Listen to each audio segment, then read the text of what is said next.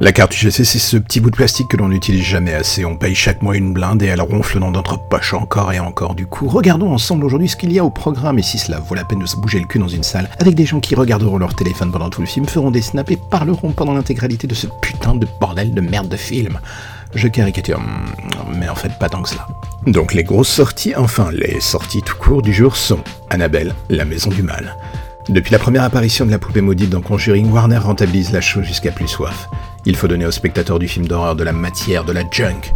C'est du produit en mode fast-food et bien souvent cela suffit à faire des retours sur investissement faciles et consistants. Les premiers retours ne sont pas vraiment affreux, moins que les précédents vous me direz, c'est pas compliqué. Mais est-ce que cela donne vraiment envie d'y aller? Hmm, Mon avis vaut ce qu'il vaut, mais je pense que si vous preniez plutôt le temps de vous refaire un marathon des vieux classiques d'horreur, chez vous, peinard, votre cinéphilie vous dira merci. Enfin même un énorme merci. Maintenant, on n'est pas à l'abri d'une surprise et je pense que si l'aventure vous tente, qui suis-je pour vous en dissuader? Mais on ouvre les paris et je suis certain que vous allez en sortir avec un gros bof, c'était vraiment pas ouf, en travers de la gorge. On verra si j'ai tort. Ensuite, il y a le film qu'on appelle Premier de la classe, la comédie française de la semaine. Dès que le cinéma français tente de s'intéresser aux problématiques autour de la banlieue, soit c'est du premier degré pas toujours très fin, à de rares exceptions, soyez honnêtes. Ou alors on tombe dans la comédie lourde, voire raciste à la Christian Clavier. Ce domaine précis est un champ de mine pour les scénaristes et les producteurs suivent à peu près toujours le même cahier des charges. Bien pensant, pris dans les limbes d'un humour daté. Premier de la classe ne vend vraiment pas du rêve avec cette bande-annonce qui sort d'attrape spectateur. Là, et je ne parle qu'en ce qui concerne mon petit cas, on est sur un gros moment de je passe mon tour. Il y a plein d'autres films indépendants, US ou français à voir en rattrapage, qui méritent sûrement plus votre temps que ce petit film. Mais encore une fois, si l'un d'entre vous va dans une salle obscure, voit le film et possède en ses mains les arguments magiques pour me prouver que j'ai absolument tort, je suis prêt à l'écouter. Mais quelque chose me dit que cela ne risque pas d'arriver. Et là, soudain, on arrive sur le cas de conscience de la semaine. Je parle de Anna de Luc Besson. C'est un cas de figure un peu chelou qui joue ici.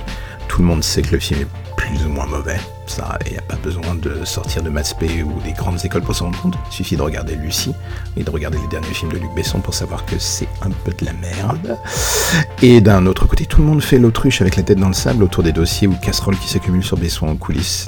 n'est pas vendeur d'avoir un Weinstein à la française. Du coup, le merta dans le petit monde du cinéma français est complète. Alors du coup se pose encore une fois la même question. Est-ce que cela vaut vraiment le coup d'aller en salle et payer sa place pour enflouer les caisses d'un mec qui s'avère être tout sauf un mec bien en coulisses? Hmm, C'est vous qui voyez. En ce qui me concerne, je passe mon tour. Je n'ai rien contre les nanars. Sincèrement, j'aime même beaucoup ce petit domaine un peu pervers.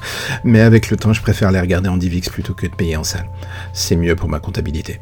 Et si ces trois mauvais films ne vous tentent pas, sachez qu'aujourd'hui dans certaines salles, vous pourrez revoir les grands films de Charlie Chaplin. Et mine de rien, au-delà d'être intéressant pour la culture personnelle, cela reste des grands classique. Alors, si je n'ai qu'un conseil, ce sera le suivant. Zappez les trois propositions cinématographiques dont je viens de vous parler et faites-vous une cure de Charlie Chaplin. Croyez-moi, ce sera bien Ne me dites pas merci, c'est cadeau, ça me fait plaisir.